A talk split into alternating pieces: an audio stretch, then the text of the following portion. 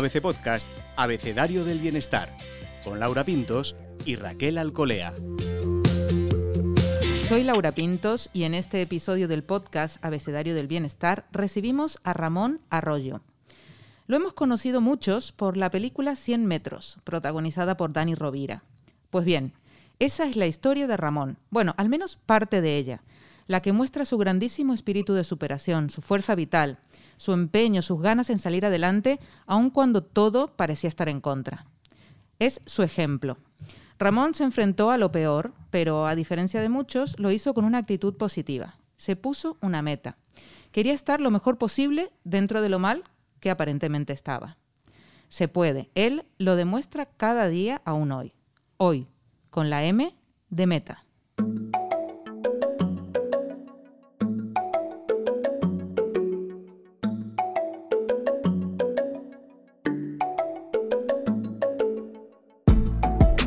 Este episodio del podcast Abecedario del Bienestar llega a todos vosotros gracias a nuestro mecenas Ricola y sus caramelos Multiactive con jarabe en su interior para sentir mayor libertad al respirar. Me acompaña, como siempre, Raquel Alcolea. Raquel, historias como la de Ramón, reales, cercanas, auténticas, nos gustan mucho en Abecedario del Bienestar y en ABC Bienestar.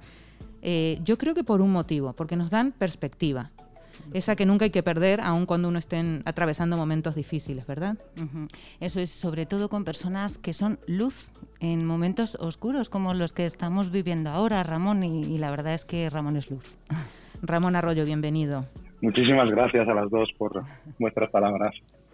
Es verdad, hemos visto tu película, conocemos tu historia y nos inspira. Y creo que eso es algo muy bonito de despertar en la gente. ¿Cómo te sientes tú desde ese rol en el que la vida te puso, pero que también tú decidiste asumir? Porque hay gente que lo encara eh, de una manera menos, menos constructiva. Bueno, eh, nosotros estamos abrumados porque, porque bueno, este, este rol que la vida nos puso por delante pensábamos que no iba a ser tan grande, ¿no? A nadie siempre decimos que somos una familia normal o común y que, pues claro, eh, crees que estas cosas no le pasan a la gente común, ¿no? Y cuando de repente un día eh, empiezas un proyecto chiquitito, con ganas de ayudar a los demás, pero pensando en que llegarás a través de redes sociales a alguien, y en cuestión de dos años o tres te ves llegando a, a la Gran Vía porque hay el estreno de una película que está mm. inspirado en, vuestra historia, pues no os voy a engañar que estamos superados por todos los lados, ¿no?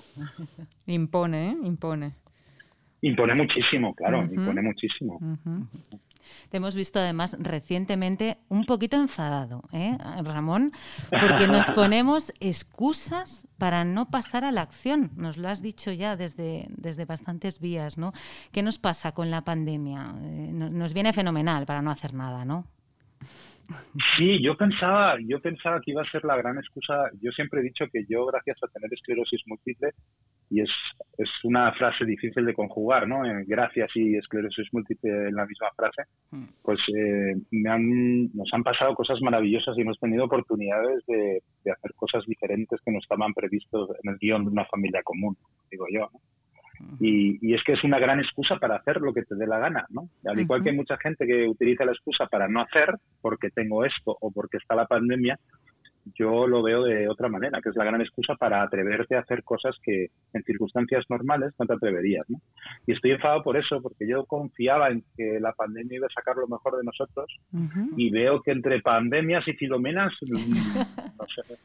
nos hemos quedado mucho en casa y nos estamos quejando mucho y, y de la que, y de la queja no se come, ¿eh? de la queja no, no sacamos nada bueno, nada bueno, porque es que incluso hasta yo creo que ni quejando te alivias, ¿no? Yo creo que es actuando es como te alivias y, y por eso últimamente estoy más guerrero en los vídeos y así intento remover un poquito a la gente. Ramón, con esa visión que tienes tú de las cosas y de las oportunidades, aun cuando no lo parecen, eh, ¿qué podríamos estar haciendo? A ver, hagamos un llamamiento a esta actitud positiva en la pandemia. Aprovechemos para pues una de las cosas importantes es aprovechemos para cuidarnos, ¿no? Eh, para eh, tenemos esa oportunidad de quedarnos en casa encerrados y estar más horas en casa y podemos eh, ver más series, que estamos todos fenomenal viendo series, pero también podemos hacer un montón de ejercicios en casa o de trabajo en casa, de pues de equilibrio, de propiocepción, de cuidarnos un poquito, que no hace falta ir a grandes gimnasios ni tener grandes instalaciones con con cuatro tetrabricks de leche y con tu propio peso puedes hacer un montón de, ejercicios o de meditación o de estiramientos. Se pueden hacer un montón de cosas que, es que nos están regalando tiempo, tiempo que no que no dedicamos a ir en el coche al trabajo, pues eso es más o menos 45 minutos de tiempo que antes no teníamos y que ahora la pandemia nos regala y en 45 minutos se puede hacer muchas cosas, por ejemplo. ¿Y qué tal, qué tal 45 minutos leyendo o o 45 minutos diciéndole a, a toda tu familia y amigos que, les quieren. Oh, qué maravilla. Ha pasado ya mucho tiempo, eh, Ramón, desde que te diagnosticaron esclerosis múltiple y en aquel momento, eh, fíjate que has hablado del ejercicio, en aquel momento estaba contraindicado completamente. Afortunadamente las cosas han cambiado. ¿Qué, percepción tienes sobre la importancia del deporte para favorecer la salud?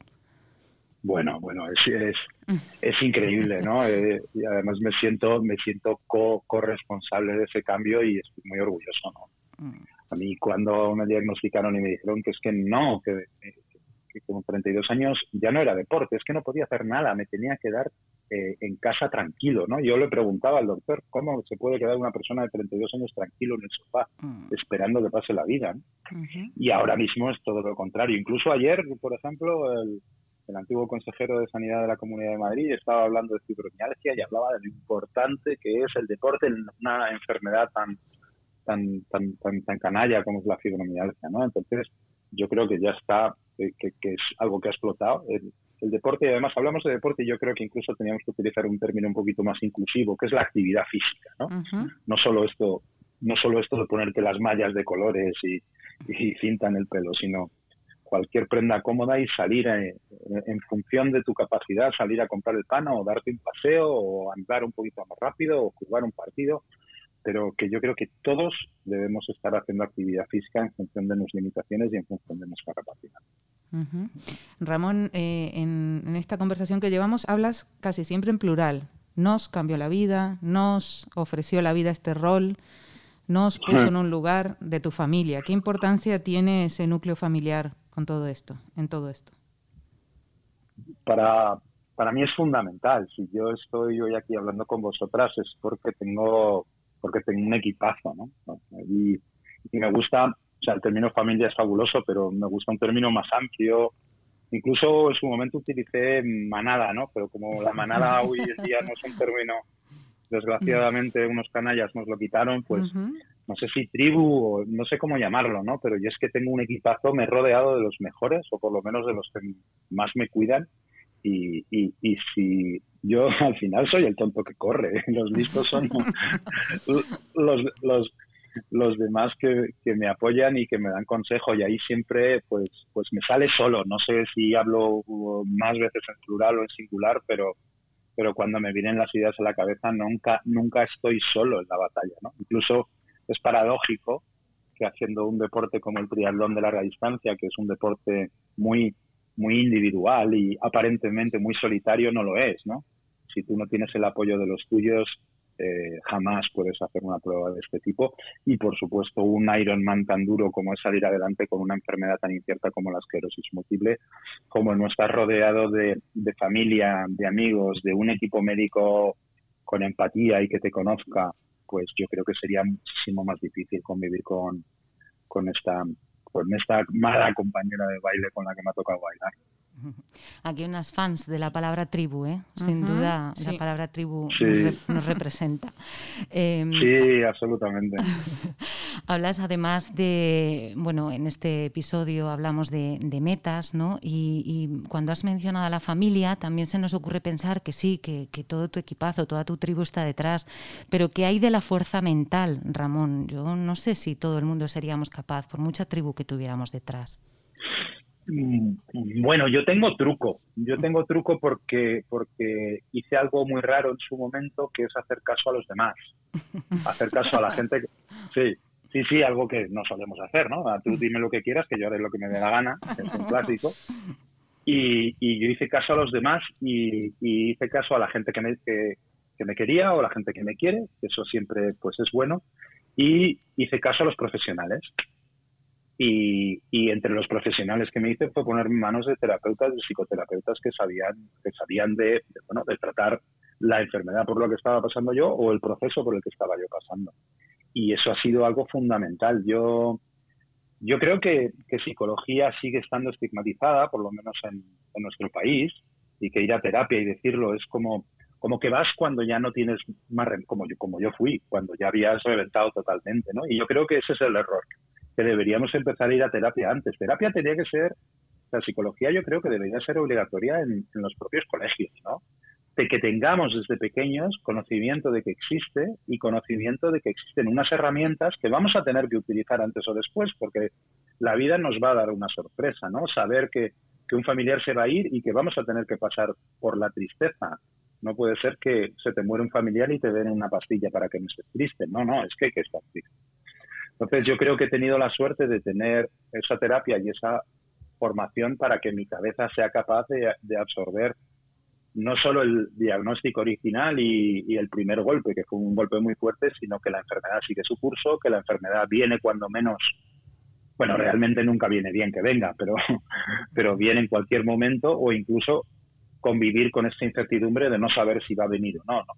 Entonces, no sé si es tanto fortaleza mental, que creo que la tengo, que es una bueno, que es un talento que tengo, que igual otra gente no tiene tanto, pero también mi fortaleza mental tiene el truco de tener mucha mucha terapia y mucha formación detrás previa, durante y posterior a cuando pasen las cosas. Bueno, el talento hay que tenerlo y luego hay que cultivarlo, ¿no? Porque tampoco sirve. Efectivamente. sí. como, como, dijo como dijo caso, ¿no? Que el talento, que la inspiración te pille, te pille trabajando. Eso es, con el talento es parecido.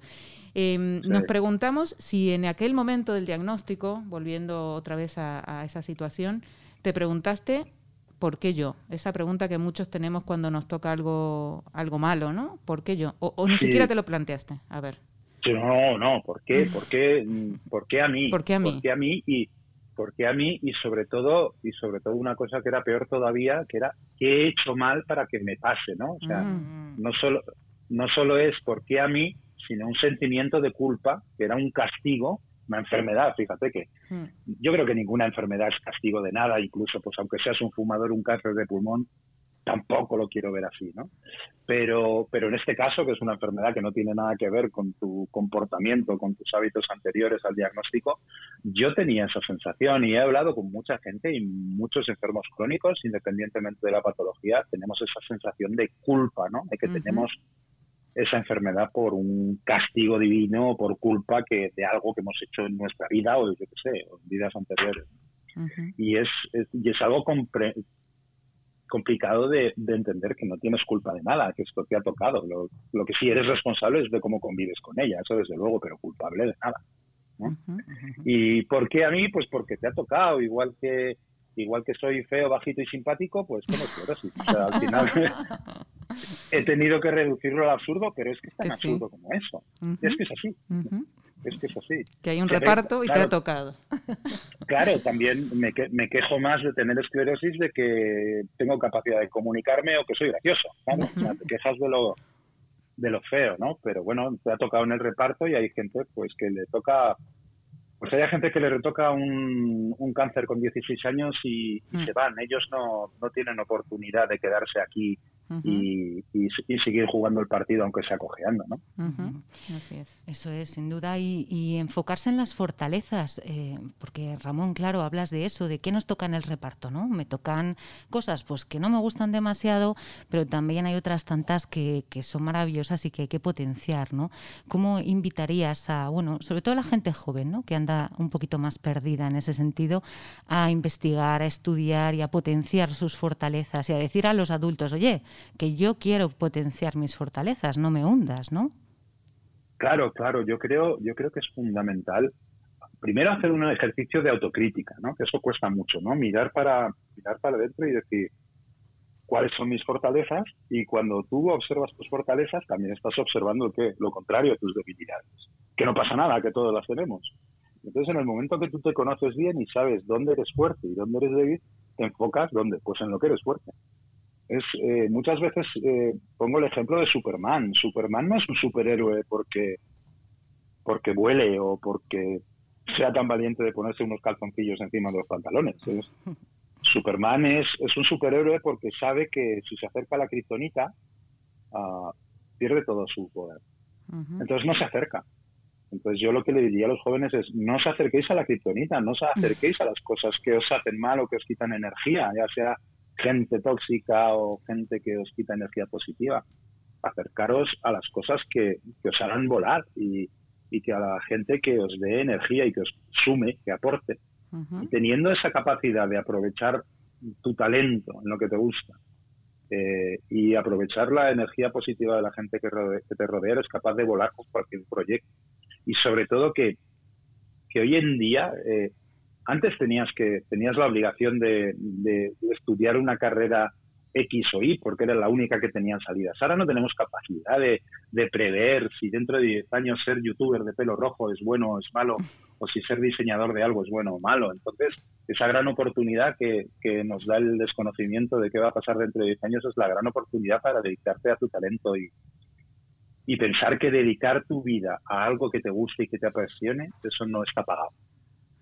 Y por eso yo les invito, les digo, atreveros, ser valientes, ser valientes, equivocaros porque al final, si no te gusta la banca, trabajar todos los días en un banco tiene que ser peor que, peor que cualquier enfermedad. ¿Y en qué medida para ti son importantes las metas? Eh, ¿Hiciste eso? Creemos que sí, ¿no? De proponerte, bueno, pues ahora voy a andar, ahora voy a hacer esto, ir marcándote pequeños hitos. Sí, sí, sí, sí. Yo soy, bueno, no lo sé. Yo, yo soy de una generación donde siempre nos marcaban metas que estábamos constantemente y, oye, no pasa nada, lo reconozco. Yo me muevo por objetivos, soy ese tipo de persona, no sé si estoy programado así, pero necesito, necesito ese tipo de metas. Y sobre todo, más que necesitar ese tipo de metas, es que he descubierto lo bonito que es lo que disfruto y lo y lo tranquilo que vivo teniendo una meta, no por conseguir la meta o no, que es lo que menos importa, sino por todo el proceso, por todo el camino, el trabajo que me exige o, el no trabajo o el descansar o, la ilusión que me produce cuando tengo una meta, ya sea deportiva, ya sea un proyecto, ya sea cualquier cosa, ¿no? Creo que somos muchos los que nos movemos por objetivos, que no es ni bueno ni malo, es, es, es, una forma de, de ser, creo, y que y que es muy importante, ¿no?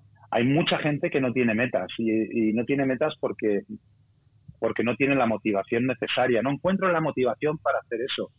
Pues es que seguramente te has equivocado de, de meta. Si no tienes la motivación, es que no tienes los motivos, ¿no? Motivación viene de motivos. Entonces, lo importante es saber a dónde quieres ir, qué es lo que te hace feliz, qué es lo que te gusta, y ahí vas a sacar los motivos, las fortalezas y la energía para conseguir ese reto, por difícil que parezca, ¿no? Y si no lo consigues, no pasa nada, ¿no? Porque al final, pues lo importante es todo el proceso y todo el camino. Luego ya lo que pase el día de, pues hay veces que son factores que no dependen de uno, y cuando no depende de uno ya no es rendirse, ya no es retirarse, es que, bueno, se ha puesto a llover y tú querías estar seco de alguna manera también esas metas eh, nos ayudan a medir, a medir, analizar, autoobservar, ¿no? Eso que también nos has pedido, porque si no iríamos como pollos sin cabeza, mm, Ramón, no sé, al final también nos, nos invitas un poco a eso, a analizarnos, a observarnos y si esa es la manera, midiéndonos, pues miramos, ¿no? Absolutamente, hay mucha gente que se marca unas metas imposibles y eso y eso lleva y eso lleva en primer lugar a mucha frustración, ¿no? Pero pero claro, si no te conoces o si no quieres, muchas veces más que no conocerte es que no te autoevalúas, pues dices, yo quiero jugar en la NBA. Pues Ramón, mides unos 70 y tienes casi 50 años, no voy a jugar nunca en la NBA. O sea, si yo me pongo ese objetivo vital, voy a fracasar. No, me, he tenido que rendir. No, no te vas a rendir, es que te has equivocado de objetivo. Eh, por eso es, es, es, una forma de medirse y una forma de autoconocerse, es marcarse el objetivo, un objetivo un objetivo ambicioso, pero que lo puedas, que lo puedas cumplir. Y igual no puedes jugar en la NBA, pero puedes formar una liga de jugadores bajitos de baloncesto en el barrio. Y que a veces que se trata de a veces que se trata de simplemente de adaptación. Eh, tienes en la radio un espacio, rendirse no es una opción, donde cuentas otras historias de superación o, gente que, mejora la vida de los demás, ¿no? Que es un concepto que nos ha parecido exquisito. ¿Eh? Por lo menos sí, gente que contribuye a que estemos todos mejor, aunque sean pequeñitos. Sí, sí, sí, estoy muy, muy ilusionado además porque estoy pudiendo contar historias. Ah, como yo siempre mm, he comentado, nosotros somos una familia común, vivimos en una casa normal, o sea, de esas familias que no le pasan, no le pasan las cosas estas que te hagan programas de tele o te entrevistas o, o una película. Siempre he pensado cuando cuando miro por la ventana, que en todas las ventanas que hay en el edificio de enfrente hay una película, hay un historión, ¿no? Y entonces el tener la oportunidad de, picar a las ventanas de todo el mundo y decir, oye, cuentas tu historia, y, porque es cierto, es que si nosotros nos ponemos a charlar, vosotras dos también tendréis vuestra super historia o vuestra o vuestro Iron Man o vuestra esclerosis, llamarlo como queráis, ¿no? y, y, y te encuentras a tantísima gente buena, tantísima gente que aporta tantísima gente que pasa momentos malísimos y sobre todo que te puede enseñar a, bueno, no sé, yo, yo estoy muy contento porque además a mí muchas veces me ha tocado ser el protagonista de una historia que sin haberlo pedido, ¿no? Pero ahora el, el, ser capaz de contar otras historias y otras historias tan o muchísimo más grandes que la nuestra me, me parece muy reconfortante y, y la respuesta que tengo de la gente también es increíble, ¿no? Porque, porque la gente se siente muy agradecida, ¿no? Eh, siempre digo, si eres, no lo sé, si eres Brad Pitt, contar tu historia de cómo ligas, pues bueno, no tiene mucho, no tiene mucho mérito, incluso para la gente tampoco le hace tanta gracia. Si fuésemos tan guapos como, como Brad Pitt, todos gritaríamos. Pero si te viene un tío bajito y feo y te explica cómo liga, pues coño, te tienes que fijar en él porque tiene algo que contar, ¿no? Porque sin tener a priori las dotes, pues así hay mucha gente que la vida se lo ha puesto difícil, muy difícil y os podría, me podría poner a contaros historias que hemos contado. Ya, mira, la última, la de anoche, que es una jefa de enfermería de, de la Valdebrón dedicada a, cáncer pediátrico y, y es que es una maravilla escuchar a una persona así, una persona que, que desde niña cuando le preguntaban qué quería hacer y decía enfermerita de niños de niños malitos pues, pues, pues, pues, pues, claro, una persona que se dedica vocacionalmente a eso, pues tiene una cantidad de cosas que aportarnos que te hace sentir pues muy chiquitito. En este espacio, además, eh, plantea Ramón una reflexión interesante que me ha apuntado, porque mm, contigo vemos que lo normal es que la gente con dificultades haga vidas normales. Y entonces, claro, tu reflexión es, pues tal vez lo, lo, que no es normal es ver a personas normales que ven dificultades en todo, y eso es bastante común. Sí, sí, sí, parece mentira, pero, mm. pero, es así. Hay gente que tiene, que tiene eh, eh, cinco problemas para cada solución que le propones, ¿no? Mm, eh, mm. entonces, entonces es, es, cierto. Y aquel día estaba dándole vueltas. Me salió un poco así, un poco trabalenguas, pero yo creo que se entiende muy bien, ¿no? Que, que hay gente que constantemente le dé problemas a todo y por supuesto que todo tiene un problema, ¿no? Pero, pero, pero también tiene una solución, ¿no? Es, es cuestión de que es cuestión de enfoque, que es así de simple, que nos han dicho desde pequeños, el vaso está medio lleno o medio vacío. Pues mira, ni medio lleno ni medio vacío. El vaso tiene agua, yo tengo sed, la voy a beber o la voy a vender y el vaso se lo tiro en la cabeza a alguien o lo guardo por si lo necesito otro día, ¿no? Es, vamos a intentar ver todo, todo, todo, todo el, todos los grises que hay en esta vida y todas las oportunidades que hay en esta vida. Incluso cuando hablamos con la gente que este tío es malo o bueno, no, bueno, este tío es malo porque es malo. ¿Y qué le pasa? ¿Cómo sería yo? ¿no? Eh, ponernos... Hay algo, un término que yo aprendí de Dani Rovira que me gustó mucho, que fue el término simpatía.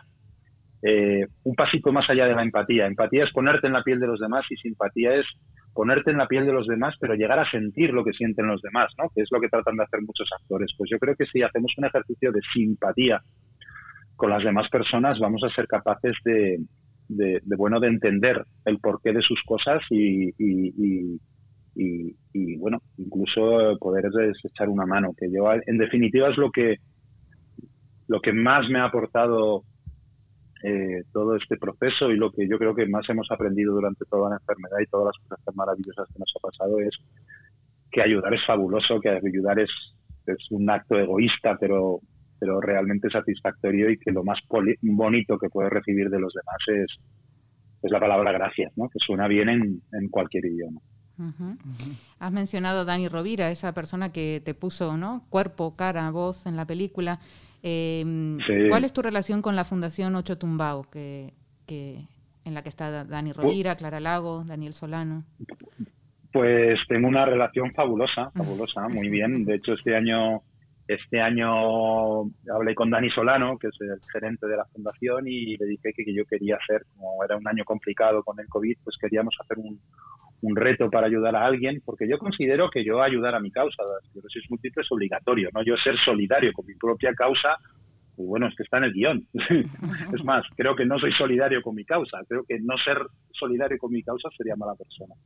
Pero claro, los que somos solidarios, yo creo que tenemos que ser solidarios con todas las causas y indudablemente la, visibilidad que tengo yo no la tiene mucha gente. Entonces esa visibilidad se puede aprovechar para, para gente que realmente lo necesita, ¿no? Entonces, eh, con la Fundación Ocho Tumbao y con Cliché hemos tenido la oportunidad de apoyar un, un proyecto maravilloso, que es el proyecto de Abril, una niña que tiene una enfermedad ultra rara y ha salido una cosa maravillosa y ya estamos trabajando en, bueno en el proyecto en proyectos para, para este curso que viene que pronto os lo podremos decir además y estamos muy ilusionados y intentando encajar que Dani con, con la agenda tan complicada que tiene por suerte porque ya está el tío perfecto y está trabajando como, como un animal y Clara también está trabajando mucho, pero intentando que ellos también estén con nosotros, pues con Dani Soloan y con más gente que dice alrededor de, esa loca y tan preciosa fundación, pues intentar ayudar a los demás en la medida de, nuestras posibilidades, dando voz a, gente pues que, que, no la tiene, ¿no? Y sacando proyectos adelante de gente que de verdad necesita, necesita ayuda. Has mencionado antes eh, que en los colegios sería interesante que, se trabajase con las emociones, con la psicología. ¿no? En tu familia, con, tus hijos, ¿consigues transmitir estos valores? ¿Percibes que, van construyendo su cabecita con todo esto que, tú ya pues, pues has, conseguido? Hombre, ¿qué voy a decir de mis hijos? Claro. no, la, la, verdad es que además ahora que no me oyen, pues hemos tenido, como decimos yo, mucha suerte, suerte un poquito trabajada, pero han salido niños muy buenos y con mucha sensibilidad. Ellos han vivido la enfermedad, la discapacidad eh, desde que nacieron, porque la esclerosis llegó antes que ellos, ¿no? Y incluso pues tenemos una sobrina que tiene un retraso psicolocomotor. O por varios motivos en casa está muy normalizado este, eh, este tipo de diferencias pero también hemos hecho un buen trabajo. Hay veces que digo que soy mal padre porque igual nos regañamos o no quitamos la tablet o no imponemos horarios. pero bueno, también han aprendido otras cosas. Yo me podría quedar pues con el ejemplo cuando los niños ya empiezan a, a, soltarse de la mano cuando llegan al cole porque les da vergüenza y mis hijos y mis hijos no la sueltan porque saben que, que yo no que no es papá el que le sujeta de la mano para controlarlo, sino es papá que necesita de su mano para que, pues para no tropezarme o para no caerme, ¿no? Y, y, si me permitís una anécdota con mi hijo Martín, que es un, es un fenómeno, eh, pues él, él no es muy deportista, me ha salido, me ha salido artista, como digo yo, me ha salido comediante y le encanta la comedia musical, la interpretación y, y, es a lo que se dedica, pero en casa hacer deporte es obligatorio, es como las mates o el inglés, ¿no? Y, y, estaba intentándole el año pasado hablar qué que, asignatura, que si atletismo, que si, que si fútbol, que ver qué deporte extraescolar podíamos hacer y entonces le, le planteé el decir, oye, ¿por qué no haces atletismo y, o una escuela de triatlón y así cuando seas mayor podríamos eh, correr juntos, entrenar juntos, incluso pues hacer un Ironman juntos? Y él me dijo, papá, yo nunca voy a poder hacer un Ironman. Claro, que me diga eso mi propio hijo, pues me rompió el corazón y le pregunté por qué y me miró a la cara muy serio y dijo, porque papá, yo no tengo esclerosis múltiple. y ahí fue y ahí fue cuando me quedé sonriendo y digo, bueno, pues tan mal, tan mal no lo estamos haciendo, ¿no? Cuando tener esclerosis múltiple es un valor añadido es que es que estamos haciendo bien las cosas. Qué grandioso. Ramón, estamos en una época de muchísima incertidumbre, eh, una sensación, un sentimiento con el que tú habrás lidiado bastante también, ¿no? No saber qué va a pasar más allá, solo casi a corto plazo. ¿Cómo, qué nos puedes, eh, ¿Cómo nos puedes ayudar a llevar esto? ¿Cómo, ¿Cómo hacer para no ir planificando a largo, sino un poco más cerca? Sí, eh, por desgracia yo saco ventaja, porque además es, fijaros que es curioso que, la esclerosis múltiple es una enfermedad que, afecta de manera diferente a cada uno, tanto física como emocionalmente, ¿no? Pero hay, hay un síntoma común que es la fatiga y otro y otro eh, sentimiento común que es la incertidumbre, ¿no? Porque es así, tú no sabes si en 48 horas vas a tener la capacidad de andar, de ver, de tener sensibilidad o de controlar esfínteres, porque un brote puede llegar así de manera sorpresiva. ¿no? Entonces llevamos mucho tiempo viviendo, pero ahora todo el mundo nos entiende, porque no estamos libres de coger un COVID y, en cuatro días estar con una bilateral en el hospital. ¿no? Entonces, eh, no significa el vivir al día, el carpe diem, en, en abandonarte, pero el ser consciente que lo que está pasando hoy, que las horas que pierdes hoy no las puedes recuperar mañana. Mañana puedes hacer cosas que ibas a hacer hoy. Entonces yo creo que es importante el, disfrutar y el aprovechar del tiempo, ¿no? Cuando eso nos quejamos tanto de no tengo tiempo, lo que no tenemos tiempo es tiempo que perder. Y esa es la recomendación que yo le haría a, todo el mundo. Disfruta esta hora, disfruta este tiempo que tienes a tu padre, a tu madre, a tus hijos, a tu amigo o incluso ese tiempo que tienes solo que antes perdías eh, mm, mirando la tele sin ver nada, sino simplemente escuchando no perdamos ese tiempo, porque es finito, porque se nos acaba. Y, como he dicho antes, ¿no? Te sacan la roja y te quedas fuera del partido con cara de tonto. Entonces, y, y eso no significa que, que no pienses en el futuro, que no estés mirando cambiarte de casa, que no pienses en este verano si podremos ir a la playa o no. Por supuesto que sí, eso, esos son los, los objetivos a largo que nos hacen mover y que nos hacen disfrutar el día a día. Por supuesto hay que seguir marcando esos objetivos, pero siendo consciente del, del hoy y ahora que, que no vuelve, que no vuelve y que hay que aprovecharlo. Bueno, con esta llamada tan tranquila y tan bonita tuya, Ramón, nos vamos a despedir en este episodio. Eh, no sé, Raquel, nos quedamos con muchas ideas, con muchas cosas, con, momentos que nos has emocionado, aunque tú no nos ves. Em, me quedo con la idea de la kriptonita, fíjate. Por Dios, no te acerques a la kriptonita si sabes que te hace daño, que no te hace bien. Huye, huye. Sí, pero claro, claro, mejor que te quedes con esa que con lo de ponerte los calzoncillos encima del calzón. me he quedado con varias, no creas. no, pero yo creo que eso es muy importante y que a veces que somos, que estamos locos y que vamos hacia la criptonita, vamos para el otro lado. Eso no tiene sentido. Y luego me quedo con tu maravillosa mirada ante todo, ¿no? La visión de todo como una oportunidad. Eh, por supuesto que se pueden ver problemas y los hay, y hay momentos complicados y los, y los seguirá habiendo, pero también verlo como una oportunidad, ¿no? Que tienes que trabajar desde casa, pues mira, mm, aprovechas para hacer otras cosas y tomar cada momento como una oportunidad. Raquel, supongo que estarás como yo. Claro, y además que la reflexión que también me ha llegado mucho es saber que no tenemos tiempo. Lo que no tenemos tiempo es que perder, y eso es maravilloso, Ramón. Y esto de buscar los motivos, las motivaciones, ¿no? Nos faltan motivos, nos faltan motivaciones, pues, pues vamos a buscarlos, ¿no? Que es muy interesante. Ha sido maravilloso, Ramón. Muchísimas pues gracias, Ramón Arroyo.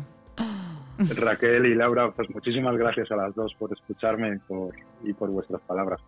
Esta fantástica conversación con Ramón Arroyo hoy ha sido posible gracias a nuestro mecenas Ricola y sus caramelos multiactive con jarabe en su interior para sentir mayor libertad al respirar.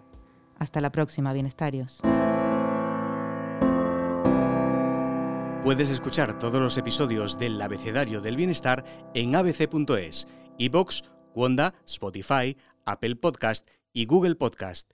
Y no te olvides de seguirnos en las redes sociales ABC-Bienestar.